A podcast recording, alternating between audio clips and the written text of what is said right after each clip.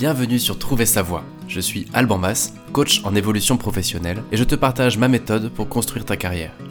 Ce podcast reprend en replay les lives qui ont lieu tous les jeudis sur LinkedIn, YouTube et Twitch, avec des tutos, des conseils et surtout plein d'invités inspirants.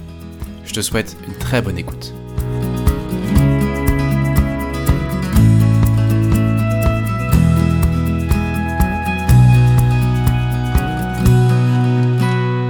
Bienvenue à tous, bienvenue à toutes pour un épisode bonus où j'ai l'immense plaisir d'accueillir Yves Trochery euh, qui va nous raconter. Pardon, salut Yves. Et, j'étais tellement pressé de dire ce que tu vas faire que je t'ai pas laissé le temps de faire ta petite intro. Bienvenue au micro, Yves. Salut Alban. Enchanté, merci à toi de m'accueillir. En fait, j'étais content de te de t'avoir avec nous aujourd'hui parce que tu as euh, cofondé même pas Cap, qui est devenu en 2, 3, 4 ans un grand acteur du bilan de compétences. Ça fait très prétentieux. Les gens vont se dire le mec est hyper prétentieux. Je commence par dire oh, c'est un grand acteur. Ils vont se dire il a le, il a le melon. Euh, mais honnêtement, tu peux parce que alors c'est c'est pour ceux qui écoutent déjà ce podcast, euh, bah si t'écoutes régulièrement Trouver Savoir, tu sais que je travaille avec même pas Cap et, et c'est pas pour rien, c'est parce que c'est bien et c'est aussi pour ça que je suis vraiment content de faire un peu euh, de place aujourd'hui, c'est que je pense que le jeu en vaut la chandelle et que ce que vous faites, c'est bien. Bah, trop sympa, merci. On est très heureux de t'avoir dans, dans l'équipe par ailleurs et de pouvoir compter sur des coachs de, de qualité comme toi. C'est grâce aussi, c'est grâce à nos coachs euh, que bah, qu'on en est là, hein, sans, sans, débat. On va le temps d'en parler en détail, mais euh. bon, on va on va pouvoir justement aller dans le détail. Euh, on a des grosses galères de connexion aujourd'hui et le pire c'est que c'est de ma faute et je sais pas pourquoi et ça c'est c'est bizarre donc euh, voilà j'espère que techniquement ça va le faire quand même en tout cas, ce que je voulais commencer par te demander, Yves, c'était de, si tu peux, de nous raconter un peu ton histoire, euh, qui tu es, et à quel moment on se dit, bah tiens, je vais faire une boîte de bilan de compétences, sachant que tu n'étais pas euh, euh, du métier avant, et d'ailleurs on a fait la même école tous les deux. Ouais. Et ben écoute, euh, ben, pour me présenter, donc j'ai 35 ans, marié, deux magnifiques enfants, euh, et en fait, en effet, on a fait une école de commerce tous les deux. Et comment on se met dans la tête de créer une boîte de bilan de compétences Et ben en fait, ça, ça démarre par un bilan de compétences. Euh, à l'aube de mes 30 ans, euh, ouais, je pense qu'on peut le dire, j'ai fait une sorte de, de burn-out de ma première vie professionnelle où j'ai fait du conseil qui ensuite m'a entraîné dans le monde du e-commerce sur des métiers plutôt centrés logistique, transport, opération. Euh, et à l'aube de mes 30 ans, où j'avais un, un, poste avec pas mal de responsabilités chez un, un grand acteur du e-commerce en France, euh, et bah ouais, j'ai un peu pété mon câble, hein, ni plus ni moins. Enfin, j'ai vraiment pété un câble, peut-être un peu fort, mais je me suis vraiment dit, euh, cette vie-là, en fait, c'est pas la vie qui te fait rêver, quoi. T'es, t'es, t'as, sur le papier, tout va bien, t'as un beau poste, t'es bien payé, t'es à Paris, dans une belle boîte. Bah, bref, de l'extérieur, je pense que les gens se disaient, euh, il a une belle vie, quoi. Tout, tout va bien. Et en fait, moi, au fond de moi, je me levais tous les matins en me disant, mais en fait, euh, je vais pas tenir comme ça et surtout je vais c'est pas la vie que c'est pas ça la vie la vie pro que j'avais rêvé. Et, le problème c'est que je savais pas vraiment de, de, quelle vie pro j'avais envie. Tout ce que je savais c'est que la vie que j'avais actuellement c'était pas celle que je voulais euh, avoir dans 10 ans. Et je me suis dit bah il faut que je fasse quelque chose. Euh, mais quoi je ne savais pas et, du coup, c'est là que le bilan de compétences intervient. C'est donc du coup, je, connaissais par contre le dispositif bilan de compétences de longue date parce que ma chère mère Aliette euh, fait du bilan de compétences euh, depuis 20 ans. Donc euh, moi, j'ai toujours grandi avec ma mère qui faisait des bilans de compétences et accompagnait des gens en, quête de sens et de réflexion professionnelle. Et j'ai appelé un soir ma mère et je lui ai dit, écoute maman, euh, je crois que c'est à mon tour. il faut que j'en fasse un. Euh, et c'est comme ça que l'aventure en fait a commencé. Et donc euh, j'ai fait une rupture conventionnelle de mon boulot. J'ai lancé mon bilan de compétences, euh, qui a été en fait une grande révélation pour moi à pas mal d'égards. Euh, à la fois sur le fait que euh, j'ai enfin compris que ce qui m'empêchait de m'épanouir professionnellement, c'est le fait de pas être à mon compte et que j'avais toujours eu ça et je le savais. Je pense au fond de moi que j'avais envie d'entreprendre, et que il fallait juste que j'y aille et que j'ose et que je me lance. Euh, tout en gardant un volant tech, j'aimais beaucoup la partie tech digitale dans mes expériences passées dans le dans le e-commerce et je voulais vraiment garder ce côté euh, euh, digital tech et avoir un métier avec une mission, une boîte avec une mission profondément plus centrée vers vers l'humain dans le sens où je voulais vraiment avoir le sentiment que j'avais de l'impact un peu dans dans la vie des gens. Et, et en fait, c'est comme ça qu'est né même pas cap, c'est que en fait suite à ce bilan de compétences, je me suis dit ok, bah faut que je crée une boîte en gardant un volet un, un volant tech digital parce que je suis un peu geek sur les bords euh, et avec plus de, de sens.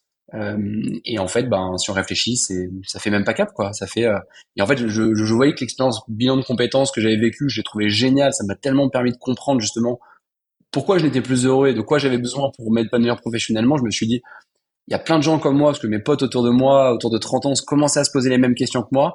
Et en fait, je me suis dit, le bilan de compétences, c'est top, mais c'est tellement pas pratique quand on veut le faire en physique, parce qu'il faut trouver le bon centre, la bonne coach. Moi, j'étais au chômage, donc c'était facile de me déplacer en journée pour faire mes rendez-vous, mais je me dis, attends, si t'es en poste, t'as un boulot, faut le faire euh, le soir après le taf et tout. Bref, je voyais beaucoup de contraintes en même temps, je trouvais le dispositif top et je voyais beaucoup de contraintes et je me suis dit, bah, le digital peut lever tout ça. Je peux faire de chez moi en visio et rien de tout ça n'existait. Et j'ai dit à ma mère, écoute, euh, si ça te tente, on, tente de créer la version euh, digitale du bilan de compétences. Entre le moment où euh, tu as fait ton bilan et le moment où le projet est né, il y a eu un long laps de temps? Non, c'était hyper rapide. Écoute, de mémoire, euh, donc là on se parle, on est fin 2017. je pense que l'idée de... Je pense que ma rupture conventionnelle doit se faire en octobre. Mon bilan, je dois l'amorcer très rapidement. Novembre-décembre, ça commence. Euh, sur trois, donc c'est alors trois, quatre mois. Donc le, bilan, il doit durer janvier. Tu vois, février, mon bilan doit être terminé. Et je pense qu'on commence à bosser sur le même pack-up avec ma mère en avril. Ouais, donc 6 mois, 6, 7 mois, quoi, en gros.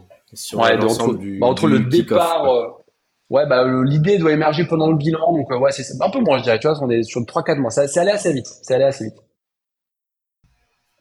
Je te pose cette question parce que, en accompagnement, euh, je trouve que parfois on, on, a des profils entrepreneuriaux qui émergent et, euh, et, souvent on espère que pendant la durée du bilan, tu vas réussir à avoir à la fois la prise de conscience que tu veux monter un truc et trouver ton projet.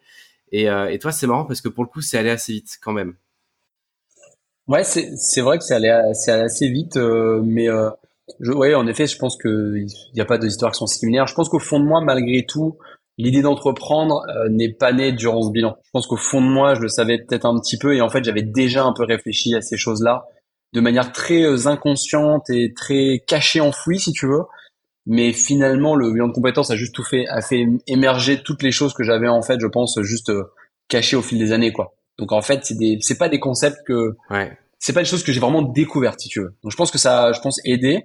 Et en fait, et c'est aussi, je pense que parfois il y a une part de chance aussi, c'est que j'ai le sentiment que là, tout s'est aligné parce que euh, le fait que ma mère connaisse très bien le bilan de compétences, que moi l'expérience s'est très bien soit, soit très bien passée, que je, enfin, j'ai l'impression que tout s'est aligné et puis ben il y a une part de chance où le projet est, est, arrivé à moi comme une évidence alors que bah, pour certaines personnes j'imagine que c'est pas toujours euh, une part de chance là-dedans j'imagine. Ouais, ouais, tu vois, je prends aussi la balle au vol. Euh, euh souvent quand ça va vite, je trouve quand les quand les prises de conscience sont rapides et que les projets émergent très vite, c'est que bien avant la réflexion, il y avait quelque chose qui mûrissait, t'as le fruit de 2, 3, 4, 5 ans de réflexion, et on vient secouer l'arbre et le fruit tombe. Euh, et, ouais. Je pense que je, me, je peut-être, est-ce que tu, je me l'interdisais un petit peu? Je pense qu'au, tu vois, l'entrepreneuriat, je pense que j'en parlais à 18 ans. Je pense qu'au fond de moi, tu vois, ce truc de je veux créer ma boîte, et elle date pas de d'il y a, a 4-5 ans, c'est que j'ai toujours eu, eu, envie et un peu rêvé de faire ça entre guillemets. Vu que j'étais en plus au chômage à ce moment-là, je me suis dit bah en plus c'est le meilleur moment. J'ai deux ans devant moi là avec le chômage pour me lancer. Tu vois, si, si tu te lances et que t'es en poste, tu il y a aussi ce truc de bah attends, il faut que je genre je gère la sortie de ma boîte ou ça peut être euh, tout ça, ça décale le projet. Moi, tout s'est aligné vraiment de euh, j'étais parti avant de faire mon bilan et du coup ça m'a tout de suite donné l'élan pour la suite en me disant bah attends, il faut que j'enchaîne quoi. Et à quoi ça ressemblait alors? Entre le moment où tu dis ok je pense que y a ce serait cool de monter une boîte de bilan de compétences euh, en, digital. J'ai ma mère qui est experte du truc. Moi je m'y connais un peu maintenant. T'as fait le wagon je crois? Ouais j'ai fait le wagon exactement pour apprendre à coder en parallèle.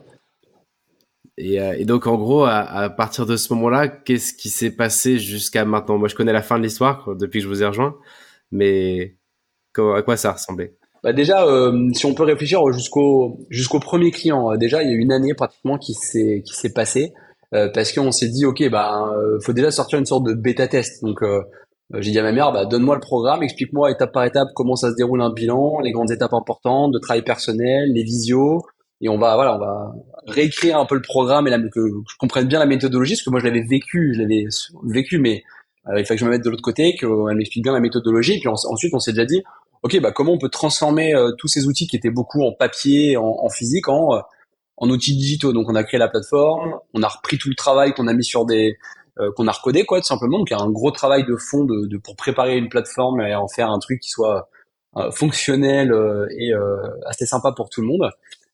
et ça, on a mis, je pense, tu vois, pour sortir une première version, on s'est dit, allez, on est prêt à, à, la tester avec des premiers clients un peu testeurs. Il nous a fallu, je pense, 4-5 mois de boulot. Dans 4-5 mois où moi, bah, littéralement, un peu cliché, mais j'étais en caleçon le matin dans mon canapé, tout seul avec mon ordinateur.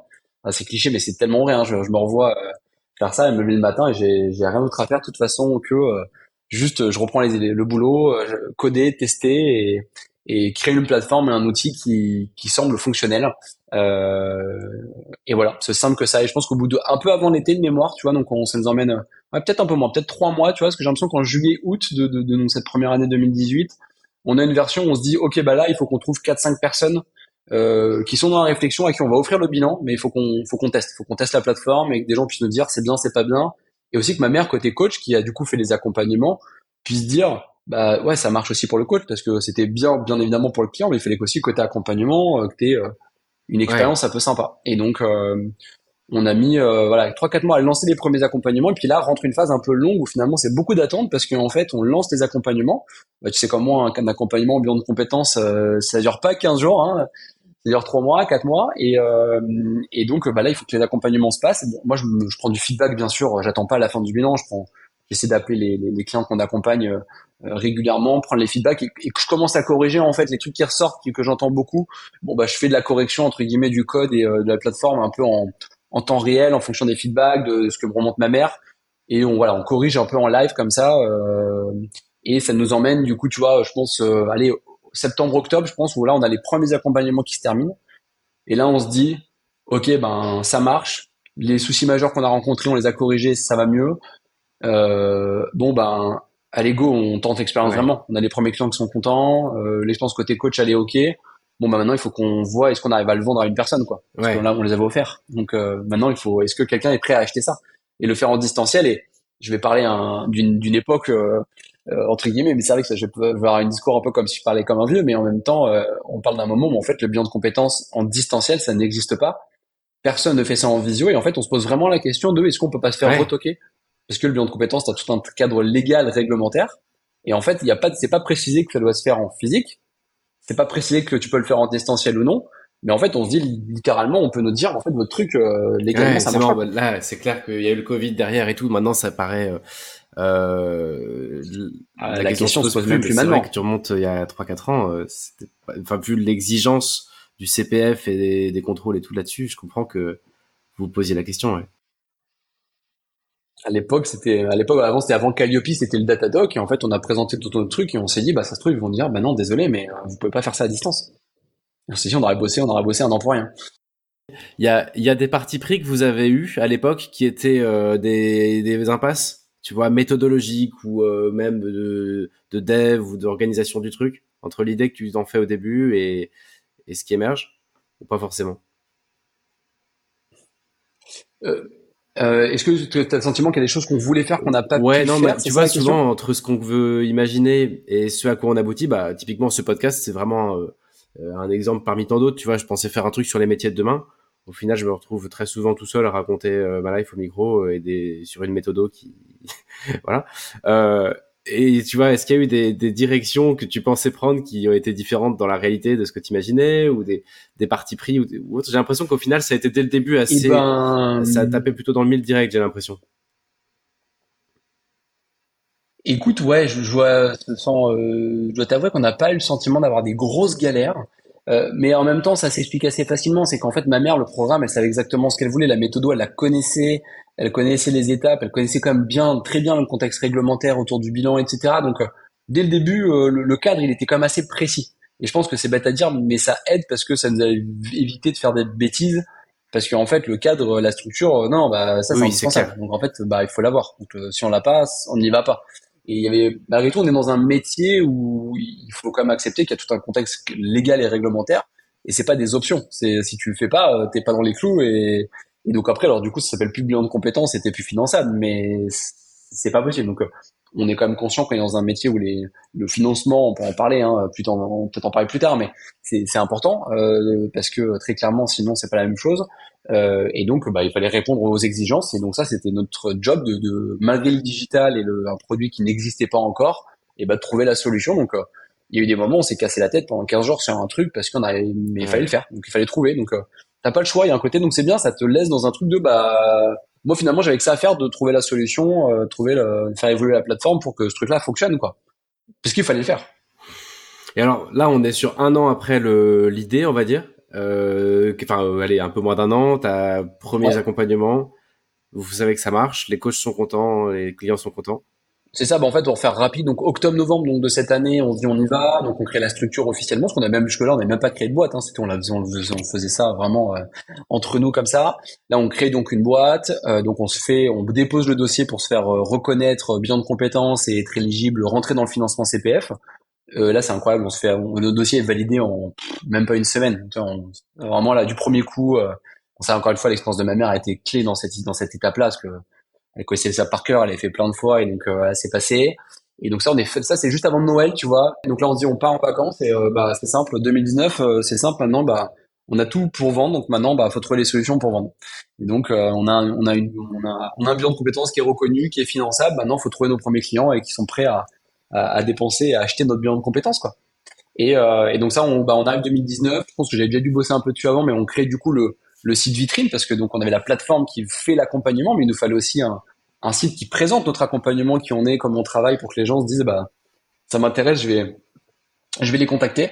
Euh, donc on crée le site vitrine et je crois qu'on le sort et donc en fait on officiellement l'activité commence euh, fin janvier 2019 euh, avec un, une première version et on se dit bon bah maintenant faut que tout le monde en parle et j'envoie un mail à tous mes à toute ma base mail à mon carnet d'adresse en disant je crée une boîte voilà ce que ça fait si vous avez des gens qui sont intéressés n'hésitez pas et l'aventure commence comme ça et après, c'était exponentiel jusqu'à, si on fait avance rapide, jusqu'à aujourd'hui ou, bah, maintenant, si tu veux parler du euh, cheminement, mais. Non, bah, je pense que dans, on peut faire un petit fast forward maintenant, mais en gros, en, voilà, quatre ans plus tard, parce que c'est ça, maintenant on se parle, on est en 2023, donc là, on a lancé janvier 2019, on est maintenant en mai 2023 au moment où on enregistre. Euh, on a accompagné pas loin de 6000 clients, donc euh, en effet, ça a été, euh, je crois que la première année, pour donner un ordre d'idée, je pense aux gens, on a dû accompagner 50 personnes, tu vois.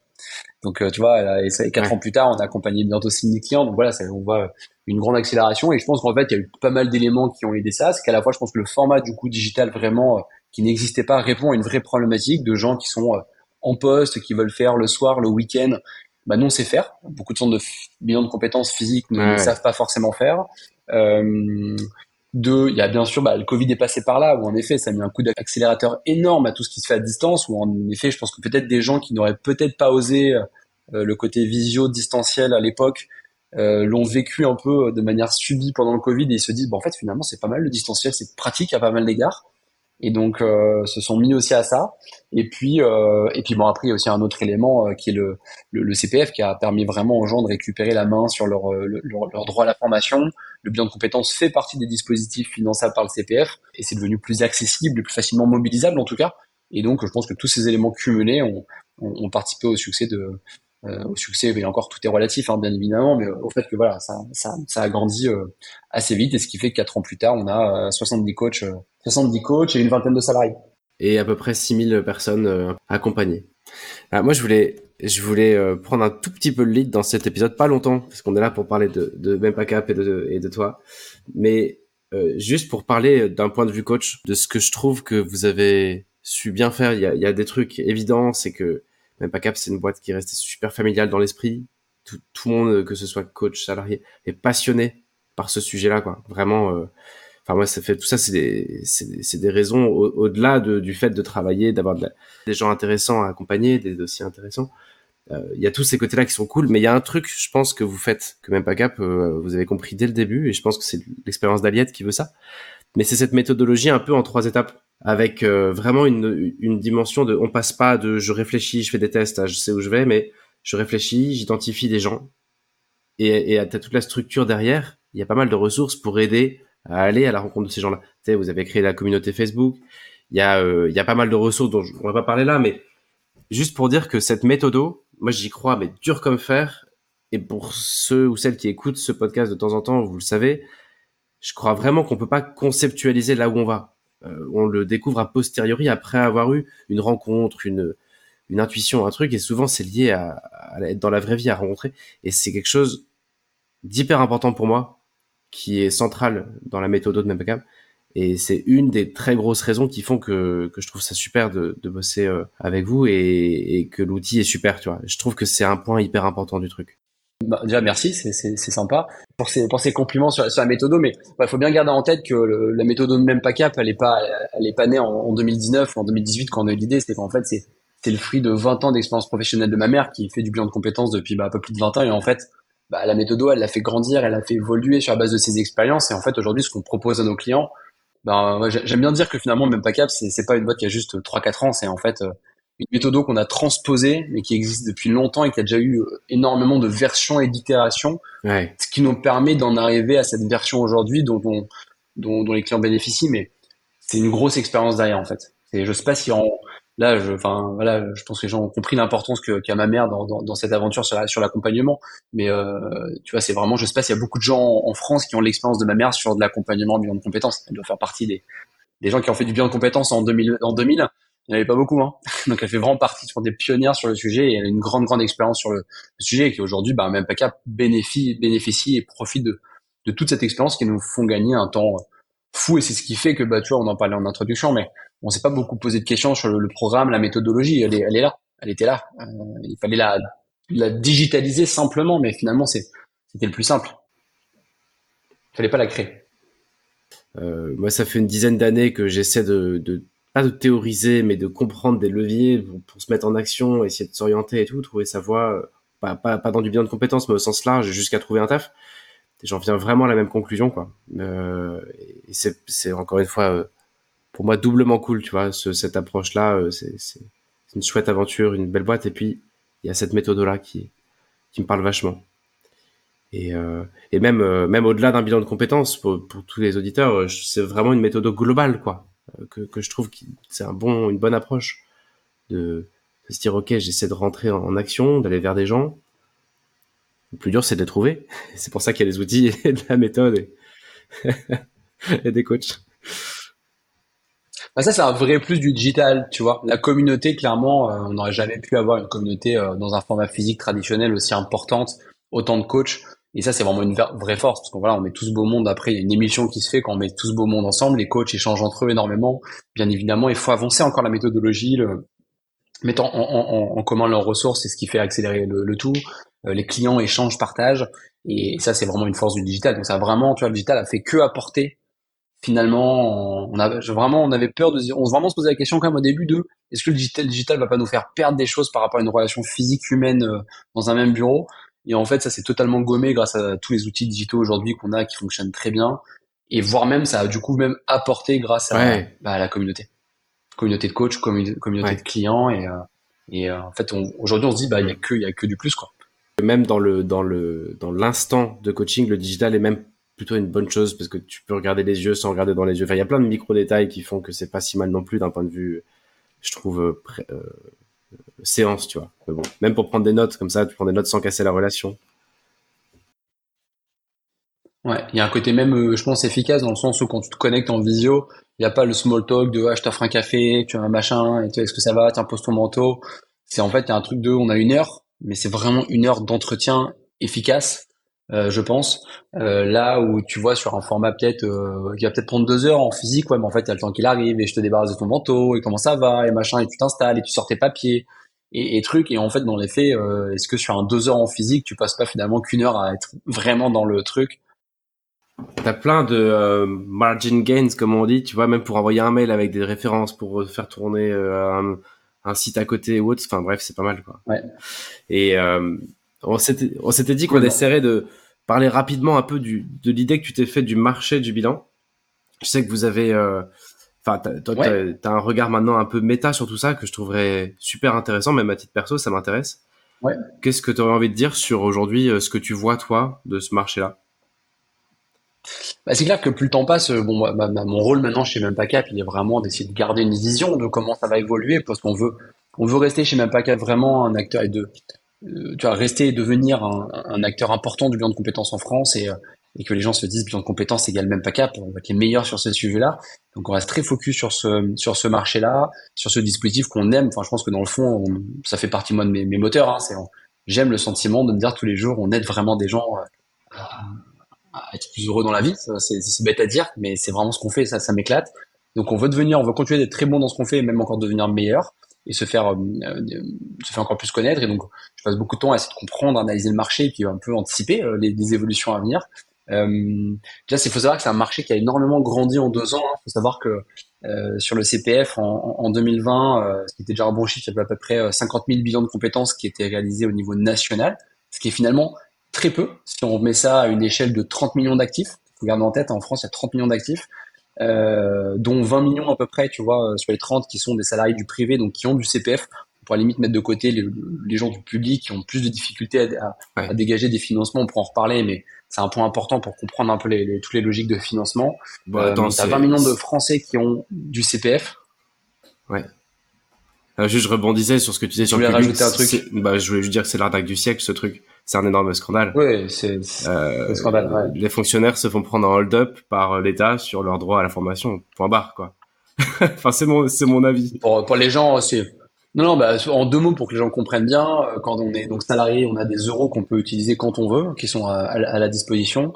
Quand on est dans le public, on a des heures, donc euh, c'est à peu près globalement le même fonctionnement, mais la grande différence, c'est que pour les mobiliser, il faut demander par ACRH, et CRH peuvent dire, bah non, en fait, on n'a plus de sous. Donc, en fait, on a des droits à la formation qui sont euh, mobilisables au bon souhait de ses supérieurs ou dans une relation, quand on veut faire un bilan de compétences où ça se passe pas forcément très bien avec sa hiérarchie, on comprend assez aisément qu'on peut avoir des bâtons dans les roues et que ça peut être très compliqué, pour pas dire impossible pour beaucoup de, de, de déclencher leur droit à la formation et ce qu'il est euh, bloque et pour beaucoup qui finissent par financer en fait leur bilan de leur poche. Quoi. Donc euh, bon, en effet, voilà, c'est un, un, sujet très compliqué pour toute cette population-là, on va pas se mentir. Il y a que la, la, la fonction publique hospitalière qui a un dispositif vraiment de financement à part entière qui s'appelle la NFH qui qui fait vraiment bien son job pour le coup, mais euh, pour toutes les autres, euh, tous les métiers de la fonction publique, c'est très compliqué. Euh, donc voilà, donc si on se refocus sur les 20 millions d'actifs, donc plutôt dans le privé, auto-entrepreneur maintenant, parce que c'est du CPF également, profession libérale, bah, il y en a 20 millions, et il y en a finalement que, donc en 2020, il y en avait que 50 000 qui faisaient des bilans de compétences, on est passé à 100 000 tout de même l'année dernière, donc ça fait x2 en, en deux ans, donc c'est quand même, on voit quand même l'accélération globale de demande sur le, sur le bilan de compétences, mais moi, je peux pas m'empêcher de penser que 100 000, ça reste finalement que très très peu. Et je suis convaincu que ce chiffre va continuer de grandir, grandir fortement parce que finalement, euh, 100 000 sur. Alors, je dis pas que les 20 millions de Français ont besoin de faire un bilan de compétences, hein, qui, qui, ont du CPF, mais euh, globalement, euh, on, peut, on voit beaucoup d'études où on se dit que euh, probablement il y a quand même plusieurs millions de Français qui sont pas heureux et épanouis dans ce qu'ils font professionnellement euh, et euh, qui connaissent peu ou pas le dispositif a priori parce que sinon il n'y a, a, pas de raison qu'ils n'en fassent pas un sinon, parce que aujourd'hui ouais. tu dis c'est un dispositif qui peut m'aider à avancer, qui peut être financé, euh, que je peux faire donc euh, chez même pas cap le soir et le week-end, en plus ouais. de mon temps de travail. Et, et, et, et je me dis qu'on voilà, on a une grosse mission devant nous de, de faire, en fait, euh, sans même parler de même pas cap, de faire tout simplement connaître le dispositif. C'est vraiment la mission qu'on a, c'est connaître le dispositif, l'outil, et de dire en fait le statu quo n'est pas une option quand t'es pas épanoui dans ton métier. Et c'est ça la mission de même pas cap de faire connaître le bilan de compétences pour que ce soit pour nous, bien sûr, et nos confrères et consoeurs, parce que on est tous convaincus qu'on n'est pas concurrents, on est juste, en fait, on a plein de, faut juste que faire connaître le dispositif. Ouais. Il y a, il y a des questions sur le reste à charge, des trucs comme ça qui, qui émergent. Il y a un peu du nouveau sur tout ça? T'as des, je sais pas si c'est pertinent. En mais... effet, bah, en ouais. gros, l'État a envisagé en fin d'année dernière de, de, ils avaient introduit l'idée qui a un peu chez le médecin hein, finalement de dire euh, bah en fait euh, sur une consultation à 25 euros je sais pas quand t'as un ou deux euros de ta poche et sur lequel t'es jamais remboursé euh, ils voulaient un peu introduire cette idée dans le CPF mais en fait avec des proportions beaucoup plus importantes hein, on parlait de 20-30% de ce qui était sorti dans la presse. Donc sur un bilan de compétences qui chez nous est à 1600 euros bah, on parlait de, de potentiellement euh, 400-500 euros euh, de, de, de, reste à charge.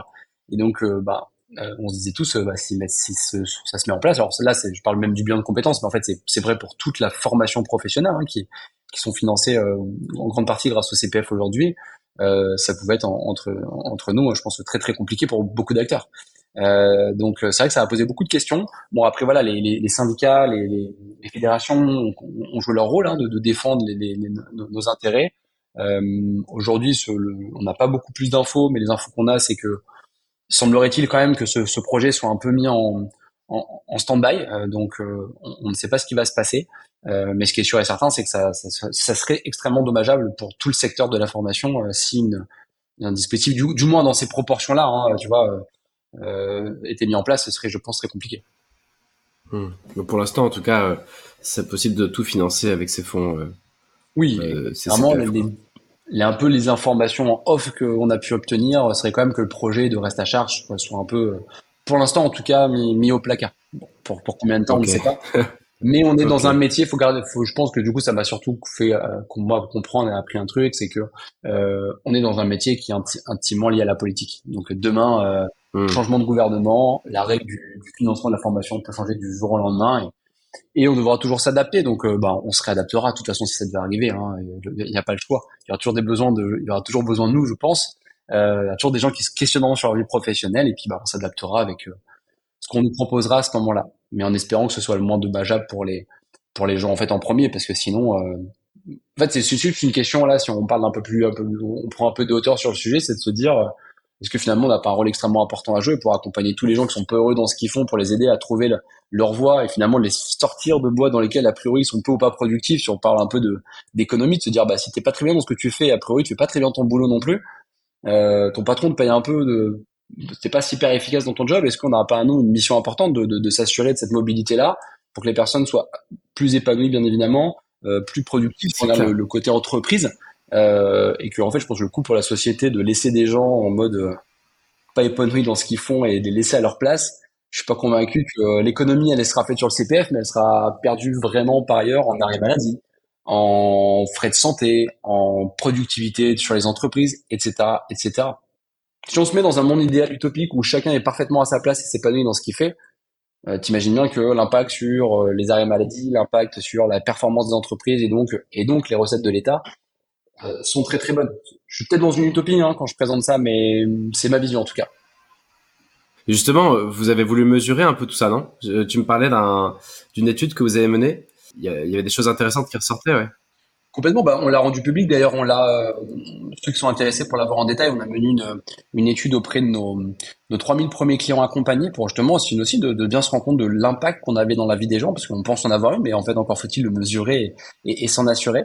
Et on a mis tous les résultats qui sont sur notre site, hein, s'il y en a qui sont intéressés pour en savoir plus.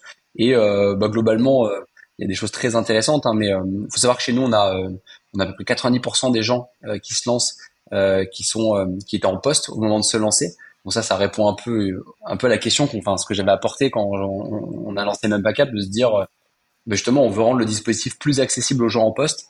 On se rend compte vraiment que nous, on attire vraiment en, priorité des gens qui, qui, euh, bah, qui sont en poste et qui ont besoin de le faire en fait bah, le, le, soir et le week-end. Donc c'est vraiment le, le, gros de nos, de, de, nos accompagnements. Je sais pas si toi d'ailleurs tu le constates, Alban, dans tes, dans tes accompagnements chez nous. J'allais dire c'est nous, c'est nous qui, qui bossons sur le week-end maintenant. Exactement. Mais tu, le constates comme dans tes clients, ça te demande, euh, tu le constates comme ça te demande de, de, de quand plus de, enfin, de gens qui sont en poste du coup et qui lancent cette démarche en parallèle de leur boulot? Ouais, ouais, bien sûr. Il y a, euh, il y a des créneaux vraiment stars et des créneaux qui sont particulièrement pratiques pour euh, entre midi et deux, tôt le matin et tard le soir. Bah, en fait, pouvoir faire cette démarche avec l'esprit libre, sans avoir aussi la pression du, de ton boss ou d'un collègue qui passe les, un œil au-dessus de ton épaule pour voir ce que tu es en train de faire, tu vois. Et, mine de rien, c'est hyper intime comme euh, cheminement. Et donc, euh, donc ça nécessite d'être au calme. Après, ça apporte des contraintes aussi sur la fatigue, je, trouve en tout cas. Mais c'est normal, c'est le jeu, quoi. Ouais, bah c'est sûr que c'est intense à, assumer en plus de tout le reste. Euh, pour ceux qui savent pas, un bilan de compétences, ça prend à peu près trois heures par semaine pendant trois quatre mois de durée en, moyenne en investissement est consacré. Donc c'est pas neutre, c'est ça, ça se fait en parallèle de tout le reste. Mais oui, c'est vrai que là, c'est une période souvent il y a beaucoup de choses et puis en plus de, de réflexion qui s'installe en parallèle de, en plus des heures de, de bilan pur, de forcément de ça fait travailler un peu le cerveau le, le, soir et le week-end et la nuit même peut-être parfois pour certains. ça, les nuits sont peut-être un peu plus courtes quand on est dans gros des grandes phases de décision. On penser. Ouais, ça fait penser, tu vois, à des personnes qui avaient vraiment beaucoup de boulot et qui calaient des séances au début. Maintenant, moi j'ai un peu, euh, on a un peu changé ce truc-là euh, avec ces, ces coachs-là parce que c'était des séances à 6 heures du mat avant d'aller au boulot. Et en fait, là, tu te rends compte que souvent, quand on fait ça, c'est parce que déjà, il y a trop de boulot. Et donc, du coup, il y a plus de place pour les séances. Et en fait, bon, c'est pas toujours la meilleure solution non plus, mais, mais en revanche, il y a des, il y a des entre-deux, quoi. Tu vois, le 17-19, euh, le, le, week-end, comme tu dis, enfin bref, voilà, il y a plein de solutions. Et c'est vrai que c'est cool, cette flexibilité que ça, que ça permet.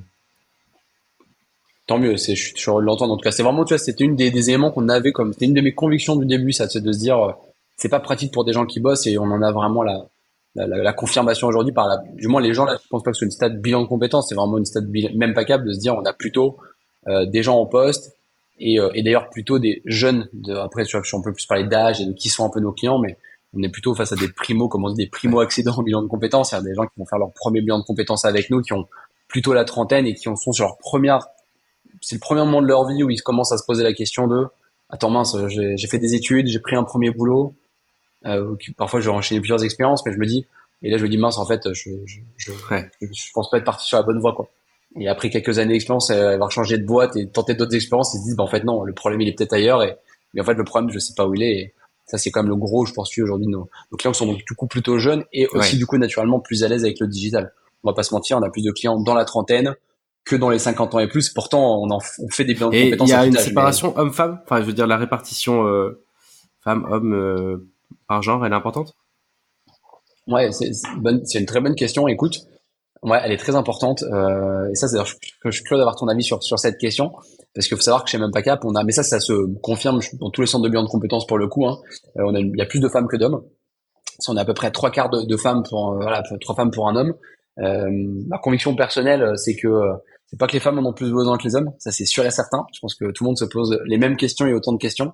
Euh, je pense qu'il y a un vrai sujet chez les hommes qui est de se dire, euh, beaucoup se disent, bon, je, suis un bonhomme, j'ai pas besoin d'aide. Tu vois, tu vois ce que je veux dire? Euh, Je sais pas si c'est ton, ton, sentiment, mais c'est comme ça moi que je l'analyse, euh, parce que j'ai vraiment la conviction profonde que euh, les, les, femmes ne sont pas, y a pas, elles ont pas plus bah, besoin du dispositif que les hommes. As craqué un truc, vous avez craqué un truc en digitalisant le bilan de compétences, bah il faut craquer un truc dans l'ego masculin maintenant.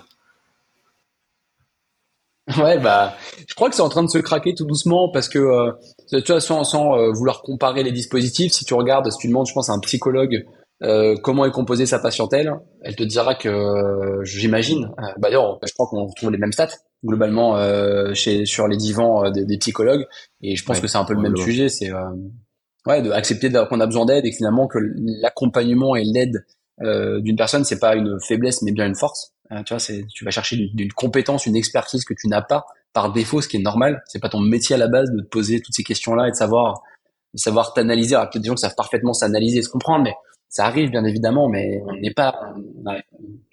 Bref, vraiment de passer beaucoup de temps sur le sujet, euh, c'est, le fruit d'une vie. Hein, je pense c'est le travail d'une vie là dont on parle, et, euh, et je pense que c'est une question d'ego.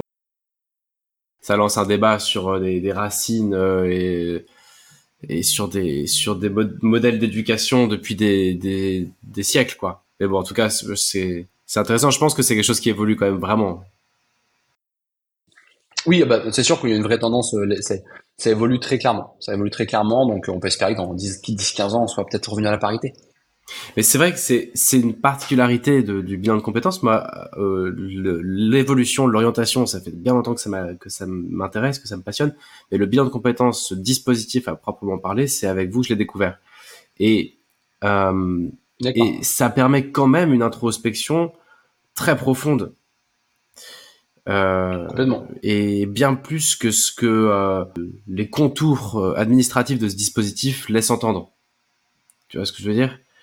Bah, même le, le, même le nom, tu vois, si on s'arrête deux secondes sur le mot bilan de compétences, euh, moi, l'une des premières choses que j'aurais voulu faire quand j'ai lancé même c'est de pas s'appeler, de pas dire qu'on est un bilan de compétences. Bon, on n'a pas le choix. C'est un bilan de compétences euh, parce que justement, il y a un contexte réglementaire dont on a parlé. Mais je trouve que le mot bilan de compétences est tellement limitant par rapport au travail qui est réellement réalisé, euh, parce qu'on a l'impression qu'on va juste prendre tes compétences, faire un bilan de tes compétences et te dire, bon, bah, vu tes compétences, t'es fait pour faire ça c'est tellement euh, c'est tellement pas ça. Donc euh, il y a tout un travail en effet de compréhension sur ta personnalité, ton fonctionnement, ton environnement personnel, pour justement ensuite de comprendre et s'assurer. L'objectif il est toujours le même quand même, c'est de construire un projet professionnel qui qui te ressemble. Mais pour construire un projet qui te ressemble, en effet il y a un point sur les compétences qui est un travail à faire et qui est évident, mais ce n'est qu'une petite partie, enfin petite non, mais une étape importante, mais qu'une étape du, dispositif sur lequel il y a tout un travail pour comprendre ton environnement, euh, ta personnalité, ton fonctionnement pour in fine construire en effet le projet qui est le plus adapté à, la personne que tu es. Et donc on a besoin de comprendre le, perso, euh, je pense, pour euh, pour vraiment s'assurer de construire un projet pro qui, tienne la route. Et donc euh, le, mot, à mon sens, il faudrait qu'il change le nom, tout simplement. Mais bon, ça c'est plus entre mes mains. il faut il faut qu'on réussisse à rentrer dans dans dans le timing d'un épisode et on pourrait en parler des heures. On est, je pense, tous les deux passionnés du sujet et en plus avec des, des prismes différents, donc ça pourrait nous emmener bien loin tout ça. Mais est-ce qu'il y a un, allez, une petite anecdote sur l'histoire même pas cap que tu auras envie de nous partager? Et, et est-ce qu'il y aurait aussi, je te fais une double question, un objet ou un truc, quoi que ce soit, bouquin, objet ou quoi que ce soit, ou un fichier qui résume ton quotidien euh, aujourd'hui au sein de même pas cap, cette boîte que tu as cofondée? Euh, bon, sans, sans secret, tu m'as, tu m'as préparé à cette question pour que j'ai le temps d'y réfléchir un petit, petit peu en amont.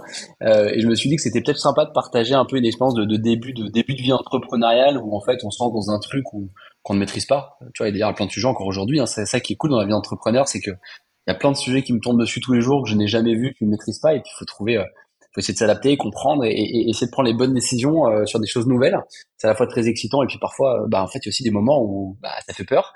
Euh, on va pas se mentir. Euh, et je trouve que j'ai une bonne expérience qui illustre bien ça, qui date du tout tout début de même package. Donc donc on a on a fait rapidement l'histoire tout à l'heure, mais donc on, lance le dispositif en, en, en janvier 2019 où on, on, vend à nos premiers clients et je pense que deux trois mois plus tard, on décide d'envoyer un petit communiqué de presse via une agence à qui on, on travaille sur Amiens euh, à différents médias pour leur dire bah voilà même pas cap le premier, premier bilan de compétences digitales.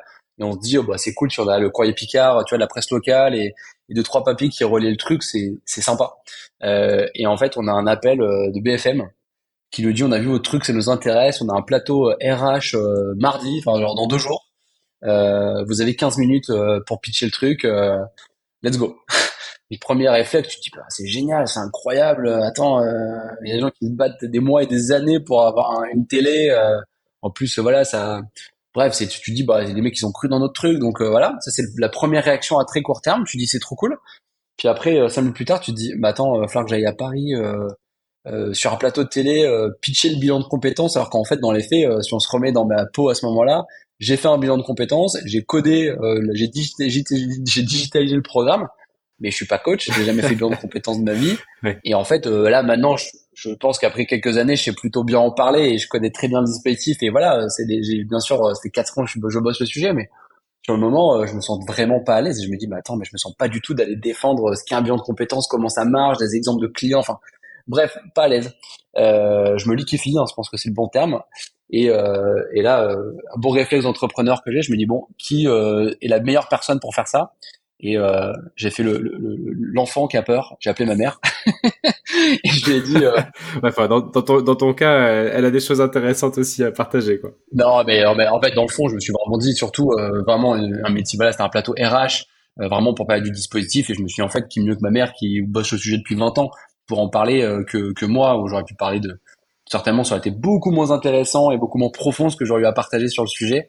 Et donc, euh, voilà, c'est une petite anecdote qui était sympa au, tout début, mais c'est vrai que tout va dès le début, mais ça a été quand même un très bon signal de me dire, tiens, ça intéresse du monde quand même. On voit que ça, parle et, et, donc, euh, malgré tout, c'était euh, très rassurant. Et puis bon, pour j'ai accompagné ma mère et c'était très chouette de, découvrir les, le plateau, les plateaux de BFM sur place. voilà pour la petite anecdote. Euh, et euh, depuis peu, depuis j'ai, j'ai, parlé avec des journalistes depuis beaucoup, euh, j'ai, pris en confiance avec le temps. Euh, mais, mais, voilà. et du coup, il y a une autre question que tu m'as posée. Attends, je, je, je rebondis juste là-dessus. Il y a, je sais plus dans quelle dans quelle tribune tu as dit ça, mais je trouvais ça très juste. Tu as aussi un truc dont tu parles pas trop là, mais qui est une approche. C'est l'anti-scale-up, même pas cap.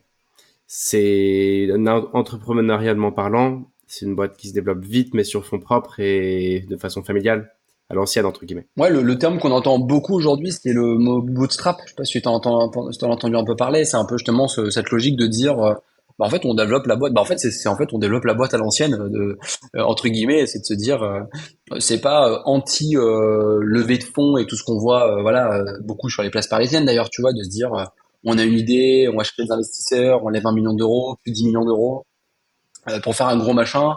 Euh, je l'ai vécu de l'intérieur en fait aussi dans mes expériences passées. C'est aussi, je pense, pour ça que j'arrive à en parler. J'ai vécu ça moi en tant que salarié avant.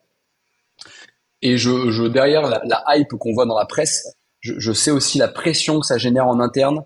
Parce que, ben, bien sûr, quand tu lèves beaucoup d'argent, euh, derrière, c'est beaucoup de pression sur les résultats, sur la vitesse à laquelle tu grandis, pour recruter, et au passage, tu fais un paquet de bêtises, tu vois. Et en fait, moi, je me suis dit, j'ai pas envie de mettre j'ai pas envie qu'on qu'on commence à mal accompagner nos clients parce qu'on veut juste aller plus vite et en vendre plus et et euh, j'ai pas envie de faire des erreurs de recrutement et de passer moi et moi d'avoir finalement une vie en interne à l'intérieur de la boîte euh, qui est horrible quoi. C'est franchement, euh, j'ai vécu ça avant, donc je, je, je, je, l'ai vu. Euh, et je me suis dit bon bah comment trouver le meilleur équilibre à la fois te dire bah on est quand même ambitieux et tu vois je dis tout à l'heure, je, je, le dis assez aisément, on veut on veut faire de même pas cap un, grand acteur du bilan de compétences en France, mais on le fera pas non plus à n'importe quel prix et à n'importe quelle vitesse. notre on s'est toujours dit une chose, c'est qu'on continue de grandir et de se développer et aussi vite que possible, sans jamais se dire qu'on est en train de dégrader la qualité de ce qu'on fait. Donc à un moment on s'est toujours dit si on sent qu'on est en train de perdre en qualité, perdre le contrôle, qu'on est obligé de recruter des gens dont on n'est pas, pour, enfin que ce soit d'ailleurs les coachs, les salariés sur lesquels on n'est pas convaincu de, de, la valeur qu'ils apportent, et eh ben on, on, ira juste moins vite, mais tant pis. C'est pas grave. En tout cas, il n'y a pas d'urgence, il n'y a pas de, il y a pas de besoin de forcément de créer une boîte euh, de 200 personnes. Tu vois, si à un moment on se dit bah non, en fait on est bien comme ça et on va pas aller plus loin, bah c'est aussi, en fait on reste libre du coup de tout ça et puis euh, j'ai peut-être un peu le sentiment, je sais pas si ça se passe vraiment comme ça parce que euh, du coup je, je l'ai pas fait, mais j'avais pas envie de me faire fouetter par des investisseurs, quoi. C'était pas l'idée. Donc on reste autonome, indépendant et du coup avec une, un, esprit familial malgré tout, entre guillemets, en bon gestionnaire, quoi, de aussi, tu vois, de d'entreprise, on essaie de garder une logique de, de bonne gestion et c'est vrai qu'il y a assez contre-courant de la, de la tech que tu vois aujourd'hui où la logique c'est plus de dire euh, tu regardes pas ta rentabilité, euh, tu lèves beaucoup d'argent, tu, tu, grossis fort et puis on verra plus tard le, le reste quoi. C'est notre logique. Et ça marche. Euh, plus le temps passe, je suis convaincu en fait d'une chose, c'est que ça marche parce que ça me ressemble, ça nous ressemble. Et en fait, euh, j'aurais pas pu faire autre chose parce que moi, ça m'aurait pas ressemblé et j'aurais pas été à l'aise dans un autre schéma très très certainement. Donc c'est pour ça qu'aujourd'hui, je sais. En fait, c'est exactement comme ce que tu apprends en bilan de compétences, c'est que je, plus le temps passe, j'affine et j'arrive à m'affirmer plus en plus, je pense, en tant qu'entrepreneur, de dire voilà moi ce dont j'ai envie. Et puis on n'en a pas parlé là, mais moi je l'ai dit en introduction, moi j'ai deux enfants euh, en bas âge. Euh, en fait, ma vie aussi, c'est euh, c'est pas que ma boîte. Le matin, je je me lève, je m'occupe de mes enfants. Je, je, le soir, je, ma, mon ambition, c'est d'être à 18h30 à la maison parce que je veux être avec mes enfants. J'ai aucune envie de me retrouver dans une boîte où en fait je suis obligé de bosser soir et week-end parce que tu deviens un peu prisonnier de ta boîte. Donc, c'est essayer de trouver aussi la bonne solution. je pense qu'on doit avoir pour finalement avoir à la fois une boîte ambitieuse qui grandit, qui se développe, faire les choses bien et garder un temps pour soi qui est aussi indispensable pour garder la tête froide au maximum, prendre les bonnes décisions et, faire grandir cette aventure sereinement. Et, euh, malheureusement, souvent, les boîtes qui grandissent très vite, trop vite, euh, tu fais aussi beaucoup de croix sur ta vie perso à côté. Et moi, j'ai aucune envie de ça. Merci pour tous ces éclairages et c'est une approche que, que, je trouve inspirante. Euh, même si le sujet de ce podcast n'est pas l'entrepreneuriat, je suis content qu'on ait fait un petit détour par là. Et un objet qui définisse un peu ton quotidien? Il y en a plusieurs maintenant. Je pense que un que j'ai d'ailleurs là au moment on se parle, les gens le verront pas, mais que j'ai aux oreilles. Euh, c'est vrai qu'aujourd'hui, j'y pense tous les matins. C'est, tu vois, je, je, vérifie tous les matins que j'ai bien dans mes poches mon portable, mes clés, mon portefeuille et maintenant mes AirPods. Parce que c'est vrai qu'aujourd'hui, on a un format, on travaille. Bah en fait, on fait tout en distanciel, donc que ce soit avec nos clients, mais également avec les salles. On n'a pas, voilà, on n'a pas parlé, mais l'équipe de Même est, en remote pour la grande majorité, donc euh, je passe mon temps à faire des visios et à être au téléphone euh, et donc euh, si vous voulez pas me briser l'épaule le, ou, le ou la main j'ai investi dans des AirPods parce que je passe beaucoup de temps donc euh, avec et c'est clair qu'aujourd'hui ouais, mes enfants me m'engueulent le soir je, papa pose ton téléphone et je passe beaucoup de temps au téléphone en visio et à, à parler avec du monde et j'adore ça mais ouais je pense que c'est vrai que c'est l'objet qui représente le mieux mes, mes journées je pense en même temps vous avez créé une boîte qui repose sur le remote à tout niveau. Ouais, exactement. tout est remote à tous les niveaux. Donc euh, voilà, c'est. Euh, euh, et c'est vrai que et pour le coup ça me dérange pas du tout. C'est un format qui, qui nous convient bien aussi. donc et voilà, c'est vrai que c'est du coup pour être prêt, il faut rester proche des équipes. Et, et donc ça décide beaucoup de visio et beaucoup de beaucoup de temps voilà, bah, pour continuer de discuter malgré tout pour ne jamais rompre le lien humain en, en distance, tout comme ce qu'on fait avec les, ce que vous faites avec les clients.